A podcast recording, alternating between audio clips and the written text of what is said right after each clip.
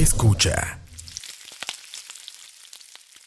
Buenas tardes y bienvenidos fanáticos de la buena cocina. Qué gusto estar aquí con todos ustedes. Les saludamos desde nuestro canal, ¿verdad? Escucha en un nuevo programa de Tocineando. Felices de acompañarlos en esta tardecita pues oscura de domingo. Con ustedes pues de nuevo su servidor Leo Carbonara y nos acompaña también como ya es costumbre eh, pues don Oscar Campos. Saludos Campos. ¿Qué tal? ¿Qué tal? Gracias, Leo, otra vez por invitarme y por, por dejarme seguir en este programa a pesar de mis malos consejos. Cero, cero, Primero que nada, vamos a hacer dos aclaraciones. Primero, cero invitado porque vos sos papá de este programa tanto como yo. Es más, hasta más. Uf, y segundo. papi. yo no quiero ser papá, quiero ser papi. ¿Qué es el papi? El papi Campos. Está bien, está bien. y además de eso, vos cocinas más que yo ya. Bueno, este. O sea, sí, ya yo cocinaba desde hace mucho antes, desde muchísimo antes, pero veamos que ya me pongo a hacer cosas más, qué decir, entre comillas elaboradas, tal vez sí. Eh, hace como dos años, tal vez. Yo no sé, digamos, yo he probado la cuchara de campos y otras cosas y. Uf. Pucha, o sea, mis respetos, mis respetos. Dice Saúl que si Carbonara es un apellido italiano. Claro que sí, muchacho, claro que probablemente sí. pero yo creo que la historia de Carbonara fue que de, la pasta carbonara, básicamente. Exactamente, que es mi pasta favorita. Que por cierto, ya casi sale un episodio sobre eso. Uf. La otra semana. espero que entre martes, martes, miércoles salga ya el video. Excelente, por si, excelente. Por si, les por si les gustaría verlo. Muchachos, recuerden a los que no se han suscrito, pues de suscribirse, ¿verdad? Y darle a la campanita para que les avise siempre que vamos a sacar un programa nuevo. Y pues arranquemos. Hoy vamos a entonces. hoy vamos a hablar de qué campos? Hoy vamos a hablar de Hoy vamos a hablar este, de errores que probablemente nos han pasado a todos en la cocina, pero eh, que no deberíamos estar haciendo para evitar problemas, ya sea de salud, de, este, de que malos resultados al cocinar y demás. Entonces, pues, como pusimos ahí en Facebook, eh, no somos chefs, no somos cocineros profesionales, solo gordos cocineros de fin de semana. Y entre esas cocinadas de fin de semana, pues hemos aprendido de nuestros propios errores y básicamente eso es lo que queremos hablar hoy. Muy bien. Y pues vamos entonces a lo que nos compete. ¿Con qué quieres arrancar, Campitos? Así es, sí, como está. Ah, Ahí en esa listilla. Montamos una lista para que vean, estamos preparados hoy. Hoy venimos preparados. Sí, sí, sí. Igual, digamos, si ustedes ahí, los que están en el chat en vivo, conocen o saben o les ha pasado errores ahí que se han dado cuenta que no deberían hacerlos, ahí compártanlos. Como por ejemplo, este, calentar el microondas con algún objeto metálico dentro. Ese es el joke de, de tocineando. Sí, sí, sí. No lo hagan. no, no. Bajo ninguna circunstancia no. Ahora es cierto que nunca usen ni aluminio, ni tenedores, ni nada metálico dentro, dentro del microondas. Exacto. Bueno, comencemos entonces con almacenamiento. Ok. Eh, pues, verdad, a la hora de almacenar la comida, tanto la que estás preparando como la que vas a preparar, ¿verdad? Pueden darse diferentes situaciones. Una de ellas, y la más común, ¿verdad? En la cocina de fin de semana, como dijo Campos, es la contaminación cruzada. Correcto. qué escenarios hay para la contaminación cruzada? en el almacenamiento, eh, por ejemplo, muchas veces, y que más adelante vamos a hablar de eso, de la cadena de frío también, pero cuando se está descongelando carnes o se está marinando carnes o también de, pues si están curando alguna carne, tener este, otros productos eh, crudos que no se han cocinado, verduras, eh, incluso carnes ya preparadas o lo que sea, que sea comestible, que ya esté listo para consumir, cerca o debajo de donde se esté almacenando esa, esa, este, esa carne, por decirlo de alguna manera. O sí, sí, esa carne, básicamente. Porque, digamos, si está por debajo, pues puede que, si no tienen ninguna bandeja por debajo, puede que caiga este, sangre o algún líquido de esa carne. O, digamos, ponerla muy cerca también eh, puede, puede llevar a esta contaminación cruzada. Entonces es muy peligroso. Eh, productos que estén crudos con productos que ya estén cocidos. Entonces hay que separarlos. Por ejemplo, yo cuando estoy eh, curando carnes o estoy también marinando carnes, yo prefiero dejarlo en la bandeja más baja de la refrigeradora para evitar de que cualquier, eh, o sea, de que si hay algún derrame o algo así, que no caiga sobre otra, sobre otra comida. Entonces, de hecho, ese es mi consejo. Mejor ponen en la bandeja más, más baja de la refrigeradora para evitar ese tipo de problemas. Porque sí, los puede, los puede llevar al hospital en una contaminación cruzada. Además, como paréntesis, si ustedes tienen una carne muy fresca, como normalmente la que se consigue en PriceMart, por ejemplo, lo mejor es dejarla un par de días en la bandeja justamente arriba del verdurero de la refri, porque es donde menos pega el frío. Entonces va a ayudar a que la carne se, madure un poco más antes de la, antes de la cocción. ese es un buen tip. Madurado, ese es madurado este, en, bueno, en líquido, pues. Está madurado en seco y en maduración eh, en líquido. Y digamos, si se van a una carnicería, yo también les aconsejo que les pidan que la carne, cualquier tipo, cerdo, pollo, eh, roja, que se las empaquen al vacío también. Ahora, la contaminación cruzada se puede dar de varias formas. O sea, se puede. Sí, no solo en el refri. Sí, exacto. Se pueden preparar diferentes diferentes cortes en una tabla de picar, por ejemplo, ¿verdad? Que más adelante vamos a hablar de eso también. Eh, y eso es malo, porque estás, estás mezclando o estás contaminando el tipo de carne que estás, que estás preparando en ese momento. Sí. También, como dijo Campos, ¿verdad? Al mezclarlo con diferentes ingredientes, inclusive para los empanizados, no es bueno que estemos usando la misma harina, ¿verdad? Para mezclarlo todo uno con el otro. Entonces, lo mejor es que tengamos como la harina en específico para los diferentes puntos en los que vamos a, enharinar. También se me ocurre, por ejemplo, cuando retiramos del, cuando, cuando tenemos la carne cruda en un plato, ¿verdad? Antes de ponerla ya sea al sartén o al horno, en lo que ustedes usen, ¿verdad? Eh, llegar y agarrar ese mismo recipiente para guardar la carne cocinada. Ah, eso es terriblemente malo, eso es contaminación cruzada al 100%. O incluso con la misma pinza, por ejemplo, con la misma pinza que está manipulando la carne ya cocida, pues manipular la carne cruda. Es mejor ahí, digamos, si van a hacer eso, por ejemplo, están parrillando o cocinando carne, mejor tener dos pinzas o dos utensilios distintos para manipular la que ya está cocida y la que está cruda, porque igual ahí se puede, se puede dar contaminación cruzada. Y pues, yo creo que sí nos podemos adelantar esto con la contaminación cruzada, que no solo sea en la refrigeradora, sino también en superficies. Entonces, este, lo mejor es, por ejemplo, si tiene una tabla, mejor tener varias, una para carnes. Incluso lo más recomendable es tener, aunque sale muy caro, una para cada tipo de proteína. Entonces, una para pescado, una para carne, una para pollo. Pero si no pueden, por lo menos tener una para pollo y otra para carne. O ya si lo más básico, una para todos los tipos de carnes y el resto de cosas. Entonces, donde están picando eh, verduras, qué sé yo, ajo, cebolla, lo que sea, lechuga, tomate, pepino, que sea exclusivo para esas verduras y frutas y otra tabla exclusiva solo para carnes, para evitar ese tipo de contaminación cruzada también. Y claramente después de que se use, pues lavarla bien. este, incluso si quieren echarle cloro o algo así, es también bastante recomendable. También, ya que estamos hablando de las tablas de picar, tratar de que sea una tabla que no sea ni porosa, ni que tenga eh, estrías de ningún tipo o, o, los mismos cortes que se le hacen por el uso, porque ahí se almacenan bacterias. Sí, sí, sí, sí. Como por ejemplo las taquerías en México donde pican la carne, ahí mismo clavan el cuchillo y yo creo que sea un... Aparte que esa, esa tabla, que es un tronco normalmente, ya debe tener todos los jugos de todas las carnes, este, y también uno se come yo creo que un pedazo de astilla ahí. Pero sí, sí, sí, ese es, ese es un buen consejo realmente, tener este, por menos dos tablas para verduras, frutas y otro para carnes, realmente. Yo creo que la, carne más peligrosa es el pollo, realmente. Es con la que más cuidado hay que tener. Sí, es con la que más cuidado hay que tener. Pero bueno, yo creo que podemos continuar con la lista. Seguiríamos entonces con la cadena de frío, siguiendo en almacenamiento. Sí, en almacenamiento. Eh, básicamente es, eh, bueno, normalmente la mayoría de carnicerías respetan esto y supermercados también, que es básicamente mantener eh, las carnes y productos congelados eh, a una temperatura mínima este, para evitar que se propaguen bacterias.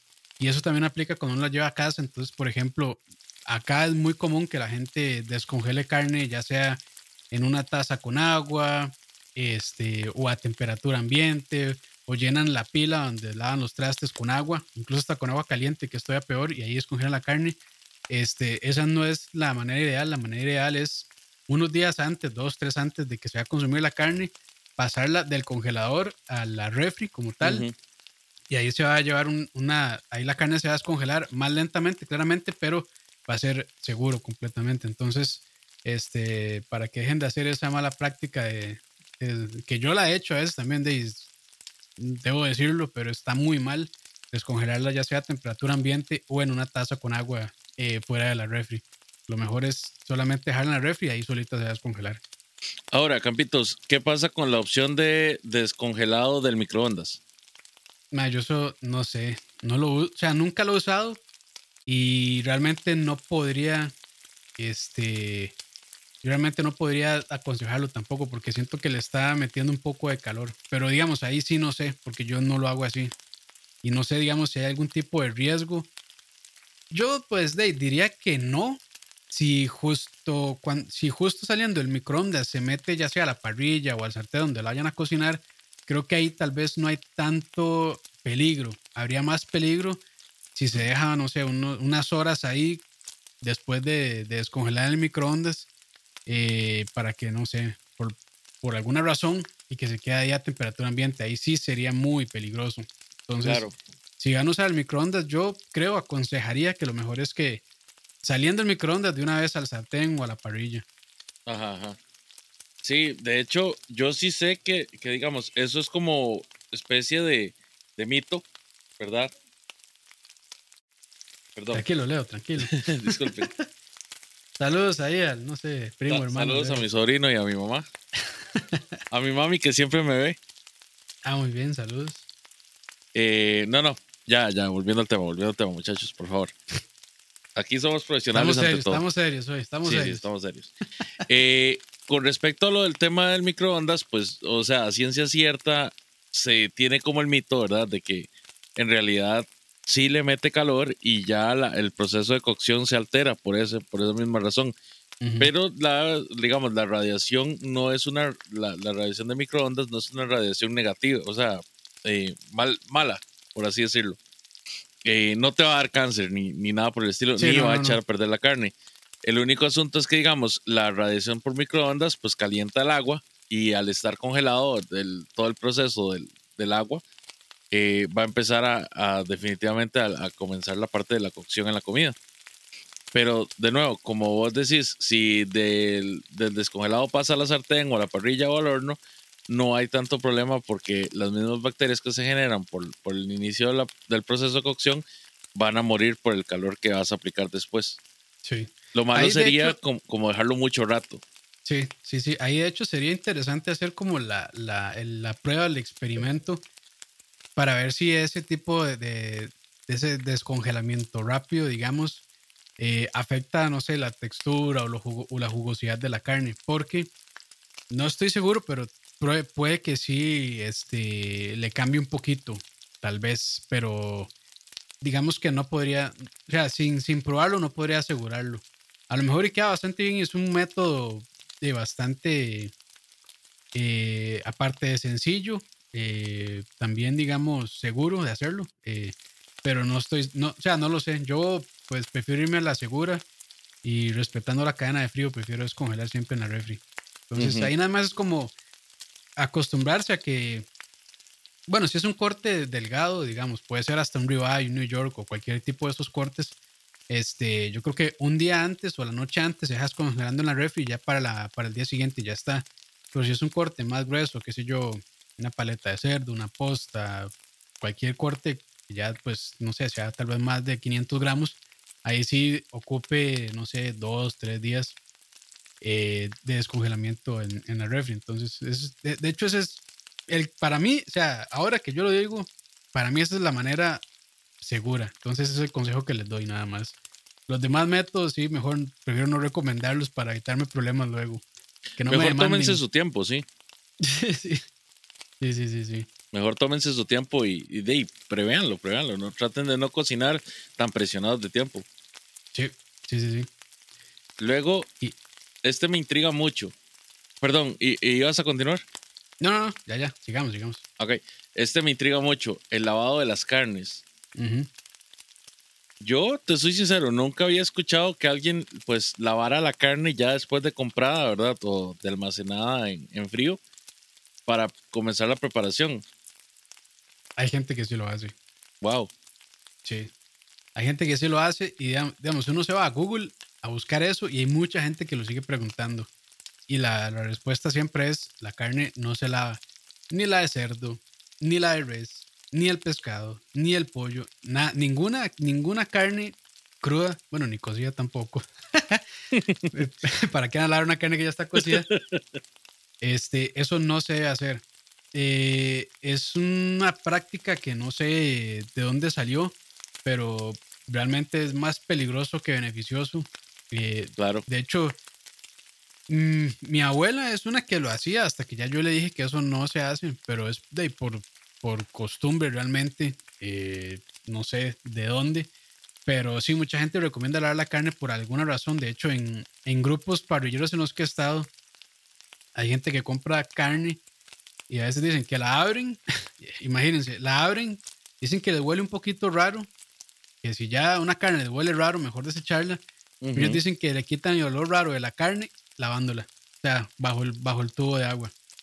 Y bueno, eso es un error muy grande porque lo que están haciendo básicamente es contaminar todo alrededor de donde está la pila, la platos, donde, donde le esté pegando el agua a la carne porque lo que hace es que cuando el agua entra en contacto con la carne empieza pues a pringar y se dispersan todas las bacterias que trae la carne y eso es, eh, puede ser muy peligroso. O sea, si tienen, qué sé yo, un cucharón, una cuchara cerca que según ustedes está limpia y la agarran para, para probar algo, para comer algo y ya se contaminó con el agua que haya pringado de, de la carne, y se pueden enfermar. Entonces, este, la carne nunca, nunca, nunca se debe lavar. Eso sí es como un double dip de bacterias, básicamente. Sí, básicamente. Y bueno, ahí, por ejemplo, en, un video que yo hice que estaba curando brisket para pastrami y la tocineta también, uno sí tiene que enjuagarla casi que a fuerza para quitarle el exceso de sal. Pero digamos, cuando uno ya este, ha curado la carne, básicamente esa carne se puede decir que no tiene bacterias y más se utilizan sal de cura o algún agente similar, porque eso lo que hace es inhibir el crecimiento de las bacterias. Entonces ya esa carne, digamos que está un poco más limpia. Pero igual cuando yo la enjuago, lo hago en otro lugar que no sea donde yo lavo los platos, lo hago en, la pila del patio o en alguna otra pila para justamente evitar de que se contamine la cocina donde yo estoy cocinando. Entonces ese es otro, otro tip ahí. O nada más de se van al patio y la manguerean. bueno, y relacionado con este mismo tema también están los malos olores. O sea, si una carne no huele bien, muchachos, es todo el principal indicativo para que no se la coman. Creo que de hecho es el segundo, el primero entra por los ojos.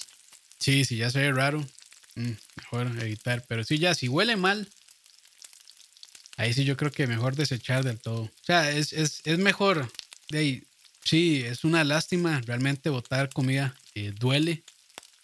Pero yo creo que es mejor eso a ir al hospital, realmente, con una esta infección, no sé, ya sea de salmonela, salmonelitis o como se llame, o alguna otra bacteria.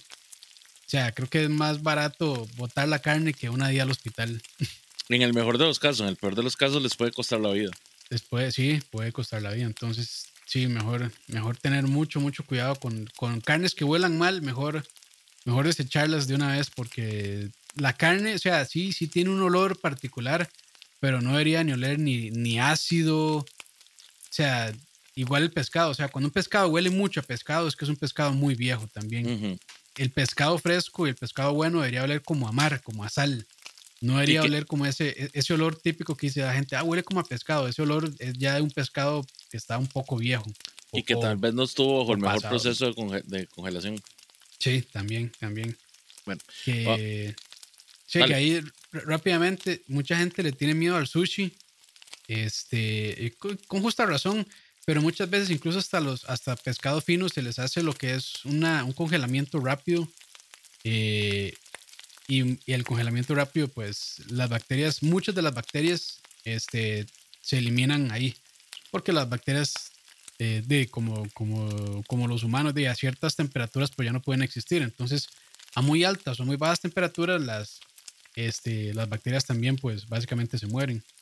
Entonces, si, si van a un lugar, un lugar de sushi respetable, probablemente tengan pescado de buena calidad que este, respetó la cadena de frío y además probablemente fue, creo que en inglés se le dice flash frozen, no sé muy bien en español cómo se les dice, pero entonces es una manera también eh, de, pues bastante segura de consumir pescado crudo. Sí, de hecho, eh, digamos, con el pescado no hay tanto problema si está bien tratado. El problema principal es, digamos, las, dos carnes que nunca tienen que consumir en un estado crudo son ni el cerdo ni el pollo principalmente. Sí, sí, sí, sobre todo el pollo. El cerdo todavía como que... Eh, ya digamos, por ejemplo, eh, como el USDA, que es del Departamento de, creo que es de Agricultura, me parece que ese es, que controla todo este tipo de procesos ya dice que el cerdo se puede comer un poquito rosa, pero igual para, para, para estar seguros, bien cocido igual que el pollo. Sí, yo, yo, yo lo prefiero así, la verdad. No, no, no me gustaría arriesgarme. Sí, sí, sí. Y, y, digamos, dentro de las cosas que yo veo es que, por ejemplo, el sabor del cerdo, bien cocido, pues es bueno. O sea, cada corte del, cerdo sabe muy bien, bien cocido. Sí, sí, sí, sí. No, no siento. Tampoco dejarlo tantísimo que se seque. Ah, no, no. Pero, pero digamos sí que se vea blanquito, blanquito y jugosito. Ese, es el, punto, ese es el buen punto del, cerdo. Sí, sí, digamos, un, cocimiento correcto, no, no, no sobrecocido. Sí, igual de, depende del corte. Por ejemplo, una posta, pues difícilmente va a quedar jugosa porque es muy magra. Pero cortes como chuletas o este, paleta de cerdo, hombro, todos estos que tienen un poquito más de grasa, pues esos probablemente no vayan a quedar tan secos porque si tienen, tienen un poquito más de grasa. Vos sabes que a mí me daría miedo probar un tartar de cerdo. No, yo no lo haría. No. No, yo no lo haría. E, es, más, hasta el tartar de res, de, carne roja, le hago, le hago este, la X, no, no. o sea, lo único que sí como crudo este, hoy sin albur. es, el, es, el, pescado. Es el pescado. El, la, la, textura del, de la carne roja, así cruda como en tartar, no me, no me agrada realmente. Ceviche de pollo, dicen ahí. Y eso sí que es un dead wish. Eso sí es más peligroso que el, que el pez globo. sí. Dice eh, André que qué es el tartar. Eh, básicamente es carne molida no es, no es molida como tal porque es picada, o sea, bien hecha, es picada con cuchillo muy finamente, condimentada. Eso es todo, y tal vez con una salsita. Y normalmente le ponen un aceite balsámico o un vinagre. Aceite, aceites, cositas así. Pero sí, normalmente es carne picada o molida, este, de buena calidad, eh, con sal, pimienta, la sazón que ustedes quieran y una salsita, eso es. Vamos a aprovechar para saludar a todos los que nos están acompañando aquí adelante, en el chat. Adelante. Antonio Hernández, Felipe Murillo, Gabriel XBB, Saúl, López Leopold, Rolando Sanabria, Marcos Morales, Ricardo Marín. Tenemos a Golden Guiso, Emanuel Sánchez, Steven Rodríguez, Dave Solo, Gak, Sam, Sams 117, Mandre, y José Wolf. Saludos a todos muchachos. Saludos, gracias por acompañarnos. Voy a rescatar nada más un comentario que hizo por aquí Emanuel. Adelante, adelante. Que Emanuel llega y nos dice que eh, comer freón con sirope es un error. Bueno, papito. ¿Comer qué? ¿Comer qué? Perdón. Comer freón con sirope es un error. Eh, el hecho que usted esté preguntando esto ya es un error. Me imagino que sí, en efecto, has comido mucho freón con sirope. Entonces, si querés salvar algo de tus neuronas, deja de comerlo ya. Qué rico, cuando uno iba a la refri y arrancaba así los, las estalactitas. Ay, madre. Eso, que estamos oyendo son tus neuronas Cocinándose, difundiéndose. Exactamente. Bueno, para el punto número dos, tenemos errores culinarios con utensilios. Y en el primer punto tenemos los cuchillos desafilados. Y eso, más que un error, es una tortura. Sí, sí, sí, sí, sí. Yo no puedo. No, tener que cocinar con un cuchillo desafilado es lo peor, lo peor que te puede pasar. Y nunca falta el tío, ¿verdad? Que dice, no, no, mira, mira, yo lo filo, yo lo filo. Y cuando te das cuenta, lo está... contra la pila. Sí, sí, lo está, lo está restregando contra el filo de la pila. Tal vez el cuchillo, el cuchillo favorito tuyo, ¿verdad? El Tramontina. Sí, sí, sí, sí, sí. El que vos decís, este es mi cuchillo fino. Y ves que te lo están restregando contra la pila y te lo dejan todo amellado. Te lo dejan como si fuera un cuchillo de pan. Todo hecho mierda, sí. Es más, Leo, voy a hacer esta analogía y, y, usted me dice si, si, se, si vale o no vale. Tener un cuchillo desafilado es como tener internet con una conexión bajísima de velocidad. Sí, sí, sí, sí, sí. Es, es igual de frustrante. Es estresante, frustrante y hasta peligroso realmente. Sí, es muy peligroso. Este, aunque el cuchillo, digamos, no tenga el filo necesario para, qué sé yo, cortar un tomate, una cebolla, lo que sea, puede que tenga el filo necesario para poder hacer un corte o una herida, ya sea en los dedos o en otra parte del cuerpo. Y pues al tener, al tener este poco filo, hay que hacer más fuerza y a veces este, al, hacer más fuerza, pues o, el, o se puede deslizar o lo que sea. Entonces, por eso es que es realmente peligroso. Y hacer filo no es tan complicado. O sea, yo hay, hay una manera muy sencilla que son de estos este, afiladores que son como de dos o tres pasadas, no sé si lo has visto, que nada más se, pasa el cuchillo así tiene como este, una lima este, gruesa, una media y una fina. O a veces, una, a veces unos tienen, yo tengo una que es doble, nada más, una gruesa y una fina, y con eso los cuchillos este, quedan bastante bien. Entonces, como una vez cada dos semanas, por ahí, yo lo paso un par de veces, este, en, igual en, la parte gruesa y en la parte fina, y ya queda, queda bastante bien. Queda muy, muy bien. Tal vez no es la, la manera con el que el cuchillo queda más filoso, pero es perfectamente usable. Corta tomates súper bien, riquísimo. Entonces, o sea, es, es, bien sencillo. Hay otras maneras ya, como con piedra, que con piedra es, de, pues, es la mejor manera, creo yo, para conservar el, el, la estructura o para no desgastar tanto el cuchillo, porque cada vez que se le hace filo, lo que uno está haciendo es desgastar el metal para hacerle un nuevo filo. Y con piedra, con esta whetstone, esta piedra de agua, eh, se conserva mucho mejor y ahí sí queda súper filoso.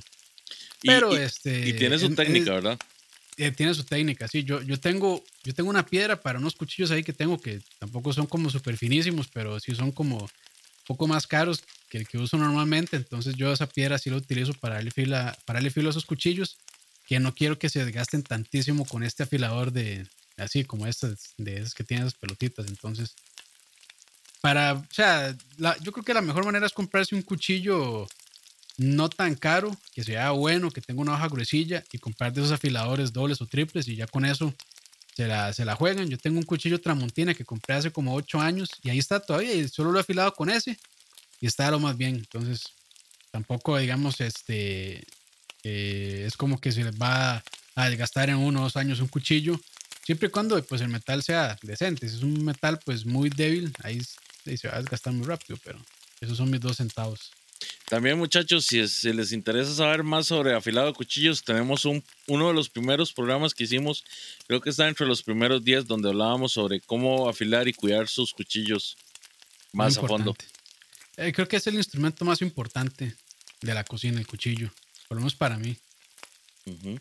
Ahora, el tercer punto, las tablas de picar y, y pues de cortar. Yo creo que ya, ya abordamos bastante sobre eso, ¿verdad? Sí, sí, sí, sí. yo creo que eso sí ya la podemos, ya la podemos pasar, sí, sí. Ok. Bueno, vamos entonces al punto de la cocción. Ajá. Y en esta parte. Eh, dale. Ah, es, bueno, esa que tenemos ahí, que es vitrocerámica, básicamente.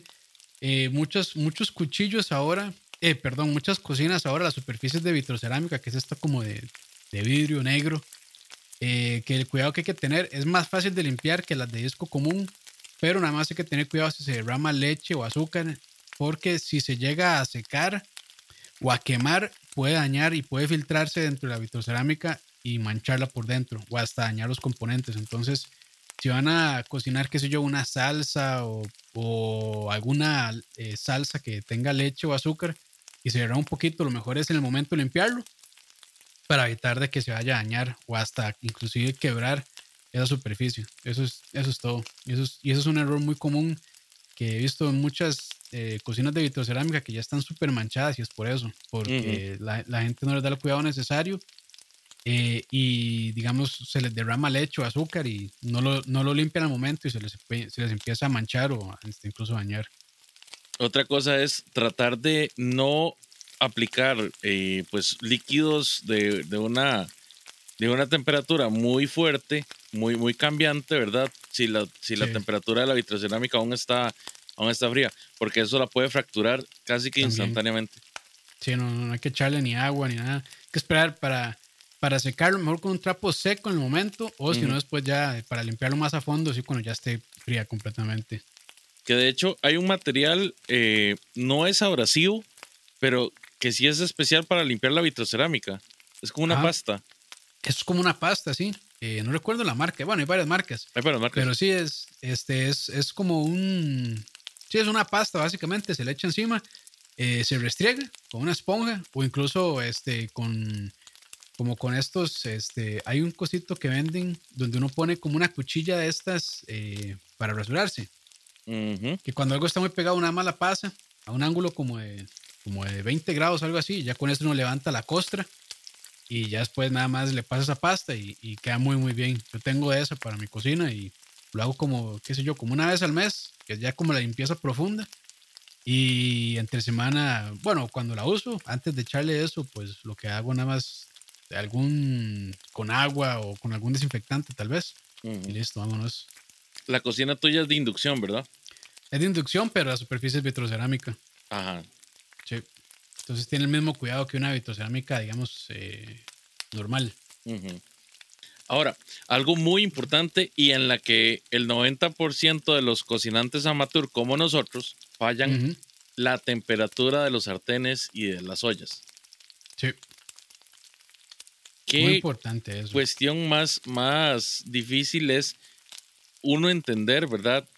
Que hay diferentes temperaturas para diferentes tipos de cocción y que no es, simple, no, es simplemente poquitito de fuego, fuego medio y mucho fuego. sí, no, no. Eh, de ahí yo creo que es dependiendo de, de, lo que uno vaya a cocinar. Si uno pues va a sellar carnes, se ocupa una temperatura más alta. Yo no diría que la full, mucha gente recomienda que ponerlo a full, a full, a full. Y yo siento que no funciona tan bien para sellar carnes. Yo prefiero, sí, calentar el sartén antes a una temperatura alta y ya después de eso bajarlo un poquito, como a medio alto, y ya poner la carne. Pero digamos, yo sí no la pondría así a full, a full, a full, porque siento que sí se puede quemar muy rápido la carne. También he visto gente que está friando, qué sé yo, un huevo y lo pone a full y de ahí el huevo claramente se les va a quemar a esa temperatura. Entonces, dependiendo de lo que uno quiera hacer, eh, así uno tiene que regular la temperatura. Eh, es igual que, por ejemplo, hervir no es igual que cocinar a fuego lento. Mucha gente pues le pone a full cuando va a cocinar, según ellos, a fuego lento alguna carne para raciarlo o lo que sea. Y de ahí básicamente lo que hacer es secarla e incluso hasta quemarla. Entonces, hervir y cocinar a fuego lento son cosas distintas. Eh, y de no, pues, pues eso, nada más eh, saber para sellar pollo, es temperatura medio alta o incluso medio, todavía aguanta. Eh, para huevos yo lo pondría en medio baja eh, o tal, ah, tal, vez medio, dependiendo. Y así, pues es, yo creo que eso sí ya es como con experiencia que uno va viendo cuál es como la mejor temperatura para cada cuestión que uno vaya a cocinar. Entonces ahí nada más como de experimentar y ver también porque cada cocina es distinta, ¿verdad? hay cocinas que son muy potentes, hay otras que hasta la potencia más alta es como la media de otra, entonces pues también conocer con la cocina que, que uno está usando. Y conocer también el, el, tipo de sartén que estás usando, la, la fábrica del sartén. porque si estás usando un sartén de una fábrica muy gruesa, como hierro fundido, obviamente va a tener un punto de, de, de, de calor alto mucho más al, bueno, mucho más, no sé, mucho más alto que lo que va a tener uno de aluminio. Va a tardar más en, en, en, calentarse que uno de aluminio. Sí. Eso ahí, por ejemplo, digamos, yo los sartenes antiadherentes casi que los uso solo para cocinar huevo frito. O, o bueno, para huevos, básicamente. ¿Para huevos o para Este- pancakes? Bueno, sí, para, bueno, sí, para cosas que se ocupen que uno que se despegue fácilmente.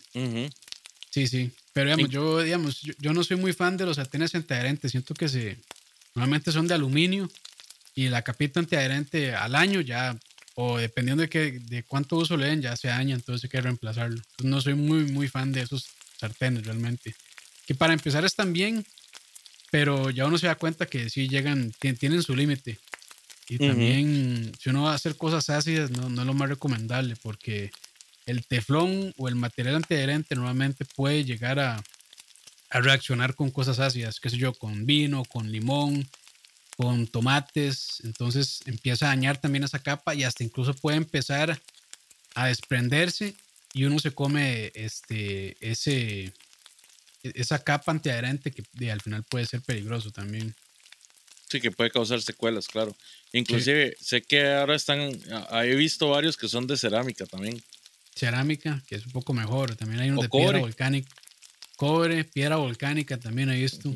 Son, son, opciones, son opciones un poco más caras, pero creo que aguantan más que el teflón común y corriente. Porque el teflón común y corriente sí se echa a perder rapidísimo. En menos de un año ya está, ya ese sartén ya no va a servir probablemente. Luego, en, en material de ollas creo que aplica lo mismo, ¿verdad? Sí, de ahí, este, nada más, es decir, cuando la van a lavar, por ejemplo, de no echarle agua fría al momento, porque te pueden estirar o pueden, sobre todo con sartenes de hierro eh, fundido, colado, y le echan agua, está muy caliente y le echan agua fría, puede quebrarse y, y charita, porque esos sartenes con el cuidado adecuado duran toda la vida. Eh, y eso, o sea, también entender qué tipo de olla o sartén se utiliza para cada tipo de cocción, como les dije. Este, yo creo que el, el más, el más eh, versátil es el de acero inoxidable, porque ahí se puede hacer de todo, se puede sellar, se puede hacer salsas, se puede meter muchos al horno también para empezar en sellados inversos, por ejemplo, se, se empiezan en el horno, se terminan en el sartén, o se empiezan en el sartén, se terminan en el horno. Entonces, este, creo que son muy, muy versátiles. Los de hierro fundido son muy buenos para sellar, incluso hasta para hacer pizzas y postres y un montón de cosas. Pero sí tienen un cuidado especial que hay que estarlos. No hay que curarlos a cada rato, pero sí, no hay que dejar que se. Este, cuando se lavan, no hay que dejar de que, de que queden mojados, hay que secarlos al momento, porque si no se, se oxidan, entonces son un poco más delicados. Yo creo que el, el, eh, uno la, la libra bien con, una, con un buen sartén de acero inoxidable y con un sartén antiadherente. Y Sí, digamos, nada pa- más. para uso básico de la casa, sí. Sí, sí, sí, sí. Pero sí, un sartencito de hierro fundido, muchachos, nunca Ah, está más. Cuando, cuando lo usen y cuando hagan una carne ahí, un pescado, pescado frito, o, o hagan hamburguesas o cualquier tipo de carne que quieran sellar, se van a dar cuenta que esos sartenes son una belleza realmente. Y Sí, sí. aguantan, y aguantan de todo. O sea, los pueden poner en la parrilla, los pueden poner en el ahumador, los pueden poner a hornear, los pueden poner en, en cualquier tipo de cocina. Entonces, sí, son también muy, muy versátiles. Este, nada más de tener ese cuidado especial con ellos. Son los espartanos de la cocina, definitivamente. Eso mismo, sí. Y O sea, vos cualquier, sabes, cualquier parrillero, cualquier Ajá. persona que le guste la carne bien sellada tiene que tener un sartén de esos. sí, sí, sí, sí. Vos sabes que es vacilón, pero yo recuerdo que en todas las casas que yo iba, ¿verdad? Donde había una abuelita, donde había alguien, siempre había una olla de acero inoxidable que estaba con, con algún remiendo. ¿Cómo? Ah, este, alguna crema o algún alguna cosa de esas. No, no, no, Mm, no, digamos, ¿O eh, eh, remiendo en qué sentido? E- Era muy común ver estas, estas ollas que tenían tal vez un hueco, se les hacía por el uso, tal vez la olla de la, de la olla carne o así. ah, ok, ya, ya. Entonces sí. llegaban y les ponían un remiendo. De hecho, nu- nunca se me olvida porque en, en una olla, ¿ah? ¿Qué criollo eso? Sí, sí, súper criollo. en una olla llegaron y, y- y le pusieron un punto de soldadura y le pusieron una moneda. Qué bueno, mae. Y, yo me quedé así como, ah, ok. Sí, muy, muy, Qué sano, muy sano. Muy ahí. sanitario, sí. dice Mandre que para nosotros, ¿qué debería ser un must-have o algo que a fuerza deberíamos tener en una cocina sencilla? Eh, Dey, si quiere, dele usted o yo. un buen cuchillo. Buen cuchillo. Un buen cuchillo. yo diría que sí, un buen cuchillo. Este, ya sea de chef o bueno, la de, sí, yo creo que un cuchillo de chef, que es el famoso, la forma que tiene como con una punta bien pronunciada y demás. Eso lo, casi que lo, o sea, con eso casi que pueden hacer todo. Sí, se me hace el más eh, versátil. El más versátil, aunque para cortar pan no es el mejor, entonces pueden tener un cuchillito de pan también por ahí. Pero yo diría, digamos, sí, un buen cuchillo, dos tablas, necesario, una para, para picar frutas, verduras y carne, como dijimos antes, una buena olla de acero inoxidable para hacer sopas, salsas o lo que sea, y un buen sartén. Puede ser, puede ser un sartén antiadherente realmente. Con eso yo creo que ya, ya la hacen bien. Voy a responderle a Mandre. Mandre, el cuchillo de chef es el número 8. Tienen diferentes tamaños, pero es como ese es como el más común. Pero sí, es básicamente yo creo que ya con eso uno se la juega. Bueno, y una refri, ¿verdad? Sí, sí, ya, ya, ya, ya, estamos contando de que ya tienen, digamos, los, los, la línea blanca básica. Sí, sí, sí. Nada más estamos hablando de los utensilios de cocina. Sí, bueno, y, tal vez un, cucharón de madera para que no rayen las ollas. Bueno, una cuchara, un removedor de madera para no rayar las ollas, pues. Pero vos sabes que hay ideas encontradas con eso, porque mucha gente piensa que más bien por ser madera porosa puede, puede contaminar. Sí, pero hay que, por eso hay que desecharlas, o sea, después de un tiempo. Sí, sí, no, no, vas a tener esa cuchara de 20 años. Ah, ya, le da que hacer un hongo, más bien. sí. Empieza a crecerle ramas ya y, y. Yo sí uso, este, yo sí uso de, yo sí uso de madera de bambú. Eh, sí, me parecen, sí me parecen buenos para enrollar ollas. Porque a veces de cuando está haciendo, no sé qué sé yo, un fondo, un caldo y quieres, quiere hacer el famoso deglazing, de con una olla, eh, con un cucharón de metal va a rayar toda la olla. Eh, y uno, una espátula de estas de silicón, si uno aguanta calor se va a derretir y a veces son muy suaves. Entonces, para, para, para, ese tipo de cosas sí prefiero el, el, de madera. Pero sí, como digo, o sea, no se puede tener toda la vida ahí que hay que desecharlas. Que bueno, también hay, hay un. Hay todo un tema alrededor de eso porque este, dicen que, eh, que a veces más bien las bacterias no se reproducen tan bien en madera como se reproducen en plástico. Entonces, también hay como ciertas discusiones en cuanto a eso. Pero, eso está interesante. Sí, o sea, no recuerdo, me pareció haber leído en alguna parte de eso, pero no recuerdo muy bien eh, cuál era la conclusión. Pero sí he leído mucho de que al ser poroso, pues sí se pueden proliferar ahí las bacterias. Pero bueno, eso también va en, un, buen, un correcto lavado de, los utensilios. Que eso nos lleva al último punto, la limpieza. ¿Hay que dejar enfriar las cosas antes de lavarlas por completo? Pues yo diría que sí, ¿no? Para evitar accidentes. Pues sí y no. Eh, sigamos, si vos dejas que se enfríe por completo, va a ser mucho más difícil. Eh, y además de eso, pues va a ser también más, más prolífera la, generación de bacterias, ¿verdad? Lo que, lo que puedes hacer en realidad es dejar que, que, que entibie un poco la, temperatura y aplicar el agua, justamente ya una vez que desocupaste la olla, o bueno, el, utensilio como tal, y en ese momento, justamente ya que se que baja la temperatura a un punto ¿verdad? Que no te va a hacer daño, ya lo comenzás a lavar, pero no dejar que se enfríe a, un punto de temperatura ambiente. Yo a veces sí dejo que se enfríe y lo que hago es echarle agua y después pongo a, hervir para despegar la costra que se puede hacer debajo del sartén. Pero ahí lo que siempre trato de hacer es en el momento echar un poquito de agua o limón o vinagre, algo ácido para despegar esas costras que se hacen mientras el sartén está caliente para ya despegarlo y al final nada más de llegar y lavarlo. Pero es que también, digamos, eh, con ciertos metales, si uno les echa agua muy fría o algún líquido muy frío, se pueden, se pueden dañar también. Entonces, este, de ahí es de tener cuidado. Por eso, Yo creo que sí vale la pena, digamos, si, si van a entrarle a cocinar, tal vez invertir un poquito en, en sartenes de, de acero inoxidable que sean buenos Ujú. para evitar ese tipo de problemas, porque esos sí se aguantan como si nada. Otra cosa también es no usar alambrina en todas las ollas y los sartenes, muchachos. Sí, no. y menos en los, menos en los antiadherentes de teflón. En especial en esos. Eh, O sea, eso se usa para cosas muy, muy, muy particulares, como por ejemplo los sartenes de hierro fundido o las ollas de hierro fundido. Eh, no es como la mejor forma de arrancar la costra y ese tipo de cosas. Yo mejor perfecto, o sea, yo mejor que nadie sé la, la satisfacción que da poder dejar una olla al 100% limpia. Uno se siente así como, pucha, madre, qué bueno que soy en esto. Y a la Pero- próxima cocinada vuelve a quedar negro. Exactamente.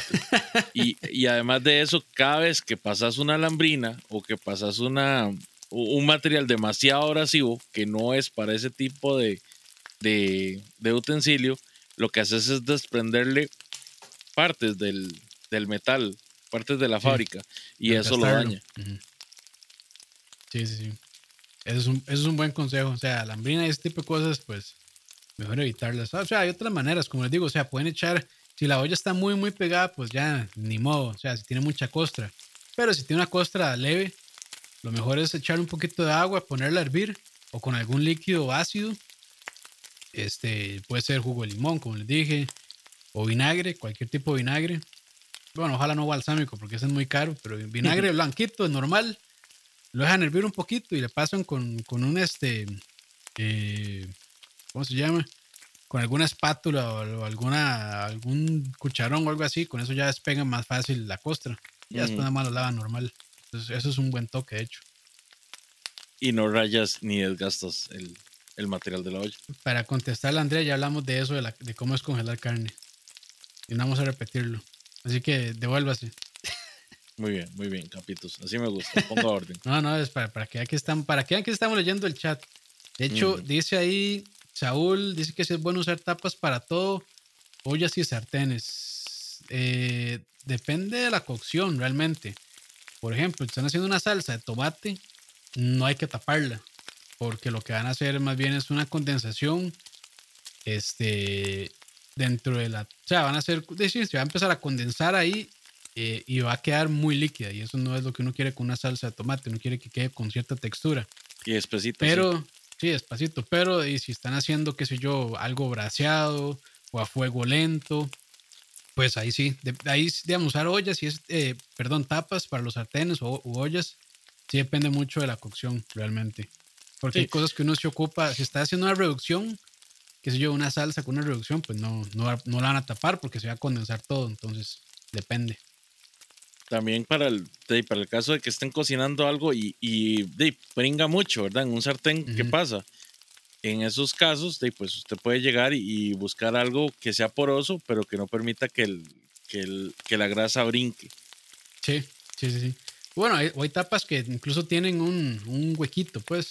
eh, o, o la misma tapa no le da vuelta y tienen como un espacio para que pueda salir el vapor. Entonces también pueden, pueden usar esas tapas para, eh, para que se escape el vapor y que no todo se condense ahí dentro. Exacto.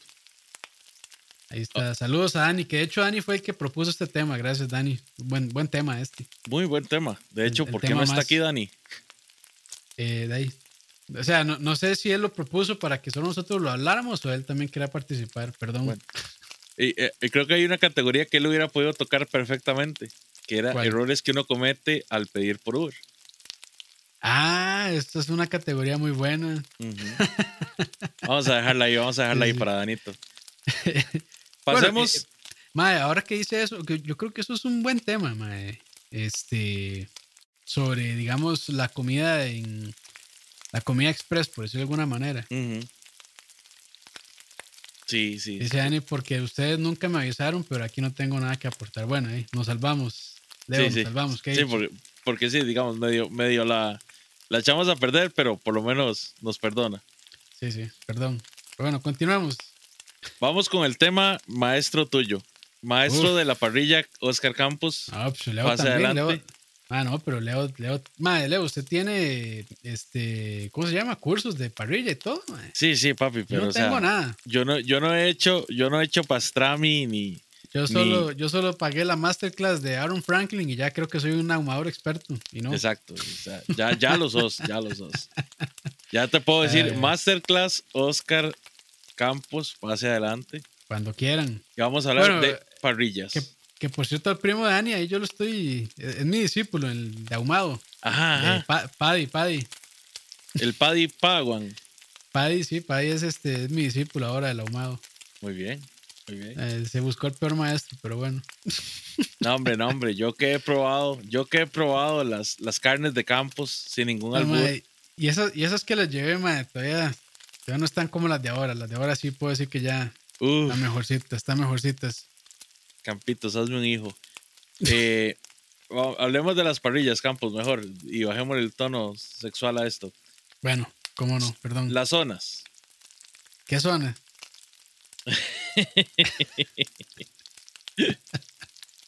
Las zonas de las parrillas. Hablemos de las zonas de las parrillas.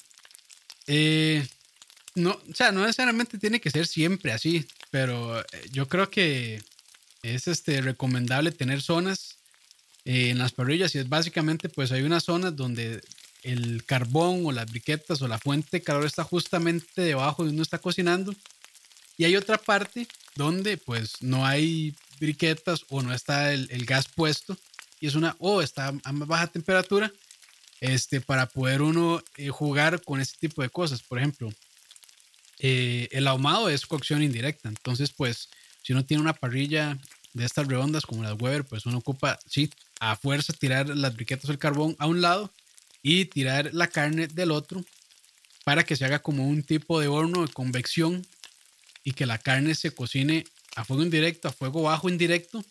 Este, y eso ayuda pues en varias cosas. Primero, que no se queme la corteza este, y que quede jugoso por dentro. Entonces, al aplicar un calor más bajo e indirecto, lo que se va a hacer es que la carne quede mucho más jugosa, mucho más suave, pero con, digamos, el, digamos la parte negativa que sí, pues dura muchísimo más, ¿verdad?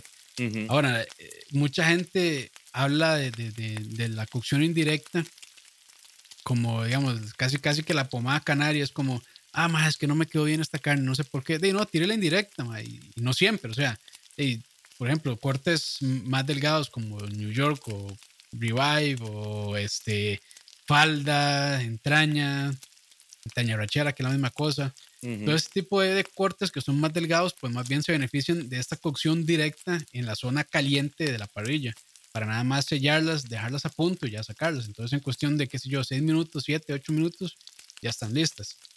Pero es que eso sí depende mucho de, este, de, de, de estas zonas. Igualmente, este, de uno puede aprovechar de eso porque, por ejemplo, el pollo, si uno lo pone a fuego a, a la, la parte caliente, en la parte alta, y pues lo que va a hacer es quemarlo por dentro y dejarlo crudo por, eh, perdón, Al crudo revés. por dentro y quemado por fuera. Ajá, entonces, pues básicamente eso es lo que yo puedo decir, Leo. Y aquí no aplica el, el- el que peca y reza empata, ¿no? Dios guarde. Sí, no, no, no, no, no, no.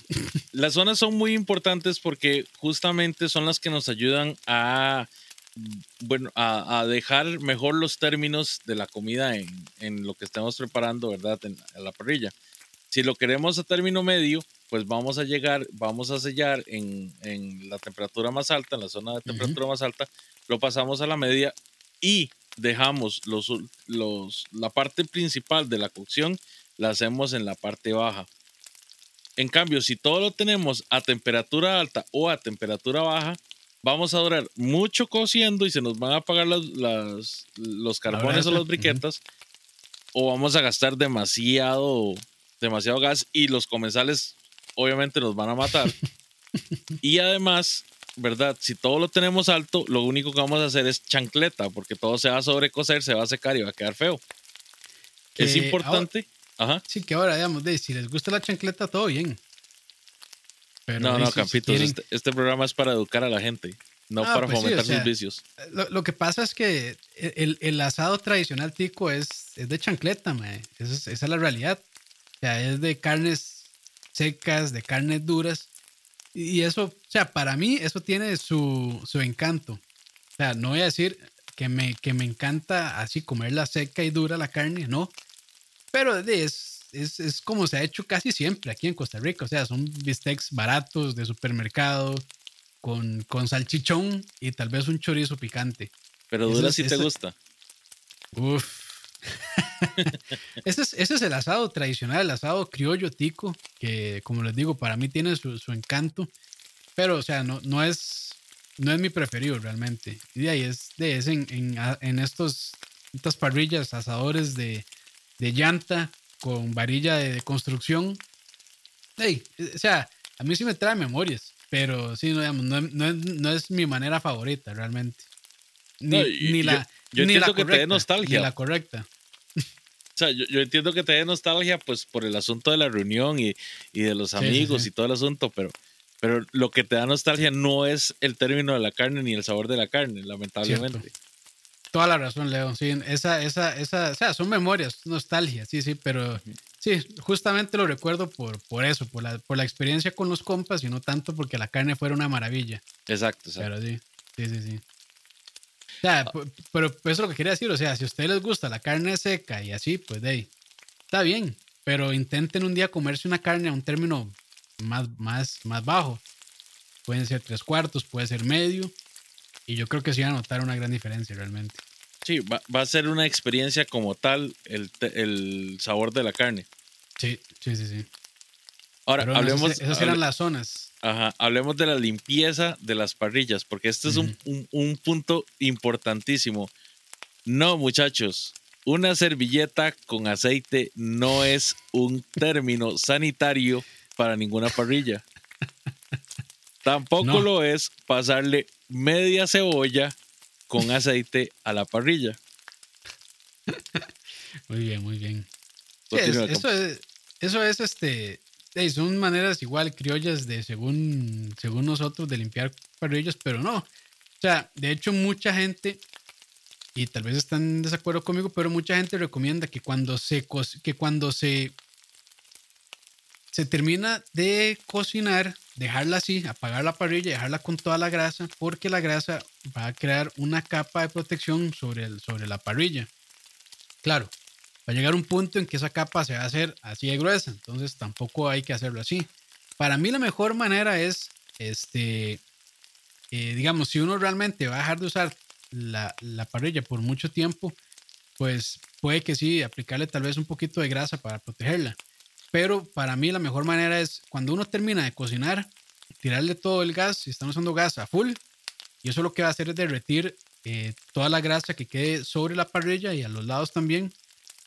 Apagarla cuando ya, digamos, se van a dar cuenta cuando ya se terminó de quemar porque ya va a dejar de tirar ese montón de humo, ya no va a tirar humo. Eso quiere decir que ya se quemó la grasa. Apagar la parrilla, esperar unas horas a que se enfríe y ahí después pasarle un cepillo. Ahora, con el tema de los cepillos hay todo un tema. Están los cepillos de metal y los de plástico. Yo prefiero usar los de plástico. ¿Por qué? Este, Cuéntanos. porque los de plástico, digamos, también arrancan bien.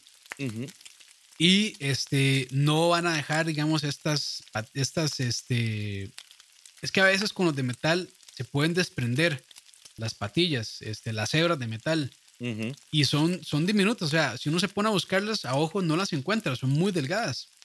Y eso sí, digamos, eh, para la próxima cocción, si uno tiene la mala suerte que se le pegue una de esas hebras de metal en la carne y se la come, o sea, eso le puede perforar a uno la garganta y es muy peligroso. La garganta, yo- el intestino.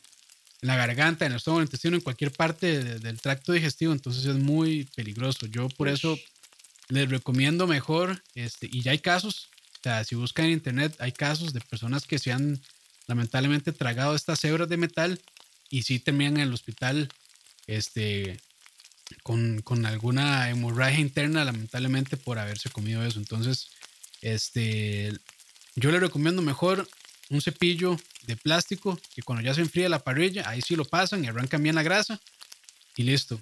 Nunca utilicen este, estos limpiadores súper abrasivos porque lo que van a hacer más bien es oxidar la parrilla. Eh, es metal y de ahí, metal va a reaccionar con- contra estos líquidos abrasivos y lo que van a hacer es echar a perder la parrilla y pues eso no es la idea, ¿verdad? Entonces, para mí la mejor manera, este, dejarla calentarse, que se queme toda la grasa, pasarle el cepillo y si ya está muy sucia, Entonces, agua y jabón nada más, sin ningún tipo de material abrasivo, realmente. Yo estoy de acuerdo. Eso es, lo que yo les puedo, eso es lo que yo les puedo aconsejar. Hay una, hay, he visto varias gente, ¿verdad? Primero que usa el, pues el cepillo de, el cepillo de metal. De metal. Y también usan ciertas espátulas de metal para llegar y raspar cuando tienen muchos residuos de carne. Muchachos, ambas son peligrosas hasta decir basta, porque eso lo que hace es quitar la cobertura que tiene la parrilla en, en, las rejillas para evitar de que se, se, almacenen bacterias en las rejillas y además de eso, ¿verdad? De que no se quede pegada la carne. Entre más hagan ustedes eso, más van a desgastar ese recubrimiento y más va a perder vida útil la rejilla. Para mí lo mejor es hacer eso que dijo Campos. Ustedes ponen el fuego alto, dejan que se derrita la grasa, agarran un cepillo de plástico cuando ya está fría la, rejilla, eh, tratan de quitar los residuos y en última instancia que tenga mucho residuo así, entonces agarran, calientan agua, meten la rejilla en agua, eh, le echan el agua caliente y le empiezan a, pasar el, la esponjita. Con, la esponja. Exactamente. Sí, sí. Sí, que va a llegar un punto en que sí se va a acumular mucha, eh, de, o sea, calentarla siempre, eso igual se va a acumular cierta cantidad de, grasa, sobre todo en la parte de abajo, donde están los quemadores o donde está el carbón. Entonces, pues sí va a llegar un punto en que hay que desarmarla toda y sí limpiarla profundamente, pero igual con agua, jabón, este, y listo. Nada, o sea, yo no, recomiendo los cepillos de metal. Tal vez a veces los cepillos de metal sí funcionen para la parte donde reposa el carbón, porque ahí también a veces pringa la carne y se hacen cúmulos de grasa. Entonces, como ahí uno no está poniendo la carne directamente, pues ahí se puede usar un, un cepillo de metal para ahí sí raspar bien. Pero digamos que yo sí lo veo, no lo veo necesario el cepillo de metal realmente. Y nada más quiero, quiero acotar el siguiente punto. Muchachos, ustedes están cocinando, están eh, poniendo alimentos directamente sobre las parrillas. Una parrilla sucia o una parrilla que no tenga el cuidado adecuado es igual de insalubre a, a cocinar, no sé, en un sartén sucio o algo por el estilo. No descuiden las parrillas porque al final eso les puede generar, por más fuego que ustedes le metan, les puede generar algún inconveniente de salud. Y otro tip ahí, cuando vayan a cocinar a parrilla, ya sea de gas o carbón, dejar precalentar la parrilla. Eso, eso tiene varias funciones. Primero, de que se va acondicionando el metal para que conserve mejor el calor. Y segundo, también pues va a hacer como una limpieza, porque con las altas temperaturas de, eh, algunas bacterias que pueden estar por ahí se van a morir también. Entonces, es bueno precalentar la parrilla unos eh, sobre todo las de gas, que son más rápidas, pero sí es bueno dejarlas precalentar unos 15, tal vez unos 10, 15 minutos antes de tirarle ya la comida. Las de carbón, pues uno tiene que esperarse a fuerza porque este, el carbón necesita empezar a, quemarse y de pues es, es, ya es como muy de las parrillas de carbón que uno necesita esperar un poco más de tiempo para poder tirar la carne. Pero sí, Dice Manuel, envolverlas en papel aluminio. Ahora que eso es vacilando, es una pregunta seria. Esa de Manuel. ¿Envolver qué? Las parrillas. Si es envolver las parrillas en papel aluminio, no le veo mucha, mucho sentido realmente. Y Yo no lo recomendaría, se hace un desmadre. El papel aluminio se quema. Y se va a quemar también, sí. O sea, es cierto que él tiene cierta tolerancia al, al, al calor, pero, o sea, eventualmente se quema. Sí, sí, sí, sí. Dave Ahora, lo dicen. Ah, bueno, dale, dale, dale. Espérate, espérate, antes de seguir con eso, ya estábamos tocando el tema de las temperaturas. Ajá, ajá, ajá. ¿Qué tan importante es en realidad tener un buen manejo de las temperaturas en una parrilla? Ah, es, es como el 80% de la, de, la cocción realmente, o, más, incluso, o sea, es súper importante. Sobre todo si, si van a, a, cocinar con carbón o con briquetas, eh, porque las briquetas y el carbón pueden alcanzar temperaturas altísimas, muchísimo, probablemente muchísimo más que, que, el gas a full. Entonces, este, si ustedes no dejan que la briqueta se encienda completamente o el carbón se encienda completamente y le tiran de una vez la carne, lo que van a hacer es este, de que la carne primero se queme y que quede con sabor a, a todo, a quemado realmente la briqueta cuando se está empezando a quemar. Entonces, que es horrible. Es, es espantoso. Entonces, este, siempre hay que esperar a que las briquetas o el carbón lleguen a un punto en que ya se han encendido bien, que ya mantienen bien en calor y que no están tirando ese montón de humo. Ahora, una, una, buena, una buena briqueta, un buen carbón no debería tirar tantísimo humo, pero siempre, siempre van a desprender humo y desprenden humo al principio cuando empiezan a quemarse. Entonces hay que esperarse, no sé, a veces hay que esperarse hasta 20 minutos para que ya el carbón y las briquetas ya se acondicionen y ya dejen de, de despedir este montón de humo que al principio cuando se están quemando empiezan a tirar. Entonces, sí es muy importante esperar a eso porque ya les dije, van a quemar la carne si la tiran de un solo momento y van a agarrar ese sabor horrible a quemado que tiene el carbón y las briquetas. Entonces es, es crítico, es, es súper crítico si van a cocinar con carbón o briquetas. ¿Cómo, ¿Cómo manejas vos las temperaturas eh, cuando estás ahumando, por ejemplo, Campos? Eh, eh, bueno, los ahumadores pues siempre tienen entradas de aire, entradas y salidas. Ajá. Entonces, por ejemplo, este, de uno de los más famosos que es el Weber Kettle, que es este, como este, este redondo así, eh, abajo tiene el cachacenizas, que ese mismo cachacenizas, este, donde tiene las aspas, pues lo que hace es, lo que hace digamos, donde hay unas ranuras abajo, cuando uno mueve las, las aspas, lo que hace es tirar el carbón por ahí pero ese mismo cumple de entrada de aire. Entonces, entre más abra uno el aire, pues más oxígeno va a tener las briquetas y carbón y más alto se van a quemar. Y en la tapa, pues también tienen este, la ruedita esta para poder abrir o cerrar la salida. Entonces, igual, entre más, abierto, entre más abiertas están las entradas y salidas, más alta va a ser la temperatura. Entonces, uno y con eso tiene que ir jugando, cerrar, ir, ir cerrando y ir abriendo, depende de la temperatura que uno ande buscando. Y así funcionan, así funcionan todas las, todas las parrillas y todos los este, ahumadores de, de briquetas o de carbón. ¿Vos recomendás utilizar el termómetro que traen normalmente las parrillas en la tapa? Eh, pues sí, sí, sí, solo que uno tiene que saber este, que, digamos, a nivel de parrilla y lo que marca la tapa es distinto, la temperatura. A veces hay termómetros que están calibrados eh, de tal manera que sí registren, digamos, eh, la temperatura casi, casi que a, nivel de parrilla. Hay otras que no, hay otras que registran más la temperatura que está más cerca de la tapa. Entonces, si no está calibrado, el termómetro probablemente va a estar como unos 10, 15 grados este, más abajo de la temperatura real que tiene la parrilla. Entonces, o sea, si es una buena guía realmente, eh, solo saber de que la parrilla puede que esté un poquito más eh, alta la temperatura de lo que esté marcando la tapa.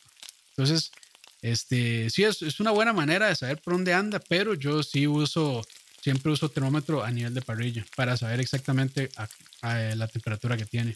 La temperatura correcta. Sí. sí, entonces tengo una de estas probetas que se, se, se colocan sobre la parrilla para ver bien la temperatura que tiene. Ahora, estar abriendo la parrilla y cerrándola para estar midiendo la temperatura no afecta Sí, sí, sí. O sea, de hecho no es aconsejable estar eh, abriendo la tapa cada rato porque si están ahumando van a perder humo y van a perder también temperatura. Entonces, este, si lo están haciendo cada 10 minutos, cada 5 minutos, lo que van a estar haciendo es de golpes de, de, calor. Entonces, sube, baja la temperatura en el amador, sube y baja la temperatura en el amador. Eso es un problema. O sea, tal vez no va a afectar tanto como en el sabor de la carne, pero sí va a afectar mucho en la duración de la cocción. Va a durar más. O sea, si normalmente, qué sé yo, una costilla de cerdo dura unas 5 o 6 horas cocinándose, eh, si están abriendo y cerrando la tapa cada rato van a durar 7 horas, 6 horas o más.